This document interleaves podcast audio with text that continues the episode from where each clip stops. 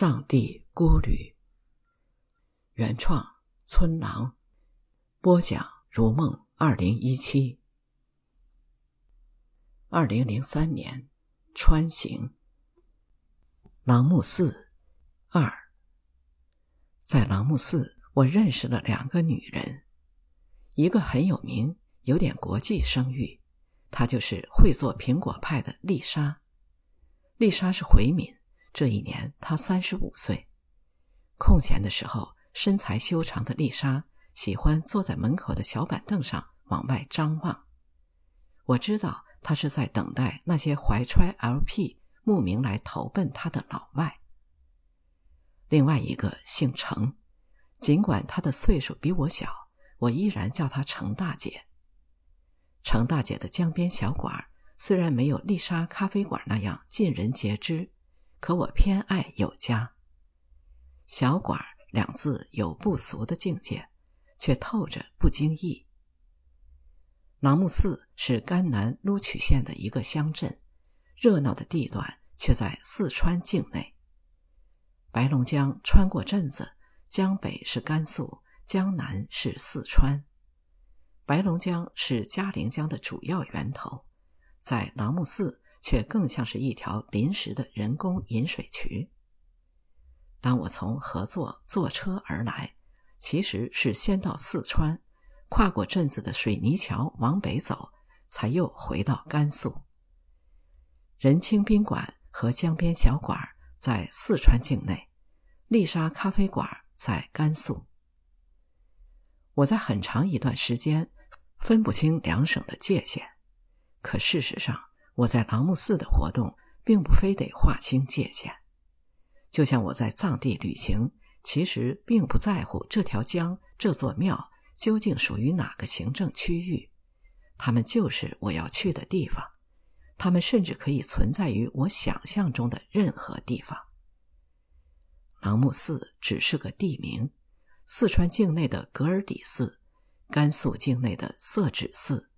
加上仁清宾馆对面的清真寺，放在一起就叫做朗木寺。信仰的不同，并没有妨碍他们相安无事。据说，最先把朗木寺当作旅游目的地进行介绍推广的是老外，但要证实这样的传说，得先问过兰州的驴子。朗木寺距离兰州一天的路程，他们肯定不会视而不见。我更愿意同意，是老外造就了丽莎传奇般的创业经历。丽莎做的苹果派被驴子们誉为全国第一，尽管言过其实，但无疑是朗木寺最响亮的广告词。在一个穷乡僻壤，烤得金黄的苹果派像小山丘一样堆在你的眼前，香味扑鼻。这个时候。谁还会去矫情的纠缠究竟是全国第几？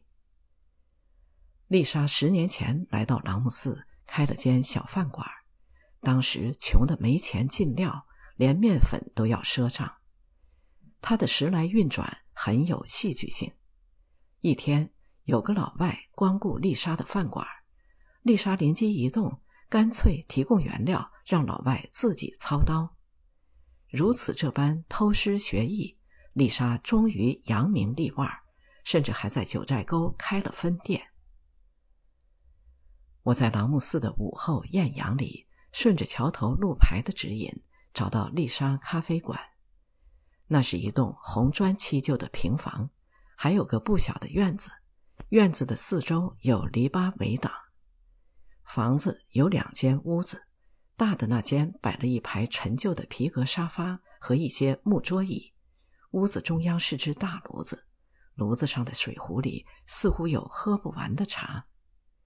墙壁是屋子里最精彩的地方，被驴子的物品和留言贴得密不透风。这样富有小资情调的咖啡馆，与乡村宗教背景格格不入，却是人气聚集的地方。驴子不远万里来到朗木寺。似乎就是为了寻找这样一种安逸的超越现实的氛围，暂时麻醉自己。另外一间屋子是丽莎的厨房和卧室，常年的烟熏火烤使房间里的东西早已不见了原来的色泽，墙壁黑得像炉膛。丽莎和她的丈夫和儿子就睡在这间屋子靠窗的大炕上，被子堆在床角，散发出一股油腻的味道。丽莎的丈夫叫老丁，地位像家丁。老丁身材高大，天生一张令人望而生畏的脸，头发和胡子像草藤一样纠缠在一起。老丁也是回族人，在朗姆寺土生土长。老丁对丽莎言听计从，连打麻将的钱都要向丽莎申请。丽莎对托尼颐指气使，呼来唤去。好像老丁命该如此。事实上，老丁有自己的想法。他特别反对乡政府改造朗姆寺的方案，不止一次在我面前揶揄乡干部。他们去了一趟九寨沟，就想把这里也弄成九寨沟。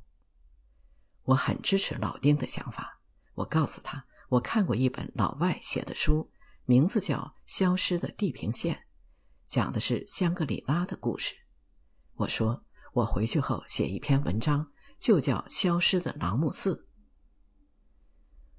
丽莎的口碑毁誉参半，但我认识的丽莎绝对不像现在这样趋炎附势、唯利是图。她更喜欢接待老外，毕竟老外教会了她谋生的手段，对她恩重如山。丽莎知恩图报，体现出中国悠久的传统美德。这一点我不难理解。没有老外的日子里，丽莎对国内的游客也还不赖。我临走前，她去杂货店买了个打狗棒送给我，还演示了打狗的方式。打狗棒一直伴随着我的藏地之旅，可从来没有派上用场。有时候我煞有介事的拿出来比划，就会想起丽莎。看到网上骂丽莎的帖子越来越多，我很为她担忧，却又无能为力。我虽然和丽莎一家混得很熟，但我没有在丽莎咖啡馆里吃过一顿正餐。我不喜欢吃西餐或者是疑似西餐，我只是在想喝下午茶或者是想找人聊天的时候，才会晃晃悠悠的迈进丽莎咖啡馆。在朗木寺的几天里，我最喜欢江边小馆临走前，我还为小馆重新画了招牌。跟丽莎相比，程大姐平静温和，身上没有丝毫的嚣张和专横，而这一点恰恰是丽莎最致命的地方，给她招来很多非议。江边小馆门前，白龙江日夜不停的流过。江面只有两米宽，门口有一块木板，算是桥。小馆只有两张桌子，四把椅子，适合三两好友小酌。屋子里井井有条，一尘不染，真正体现出我熟悉的回民本色。那几天，我是江边小馆唯一的客人。程大姐会提前问我想吃什么，然后悉心准备。早晨是新鲜的牛奶和饼子，中午是面片儿，晚上是大姐亲手做的羊肉包子或饺子，配上大米粥。这是我在旅行中得到的最好照顾，至今无出其右者。小馆的后面有个很私密的院子，院子就像花园，开满了月季和菊花，花丛中摆着一张躺椅。我会捧着书躺在上面午睡，直到阳光把我烤得几乎丧失意识，才挣扎着醒来。午睡是一种享受，可在当时的情形下，午睡毫无疑问是对良辰美景的极大浪费。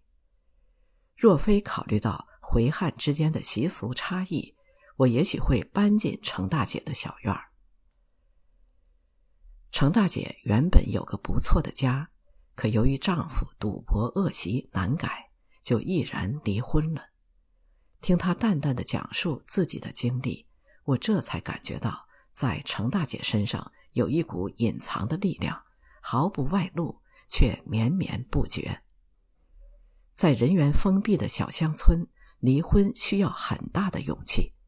这样的决定也往往意味着选择了孤独的后半生。程大姐不在乎，她的话犹如醍醐灌顶，甘露洒心。自由的生活比什么都重要。我对程大姐除了敬重，甚至还产生了爱慕的感觉。这样的爱慕不具备爱情的典型意义，却充满了真挚，同样发自内心。临走的时候，我说会再来，但是至今没有兑现诺言。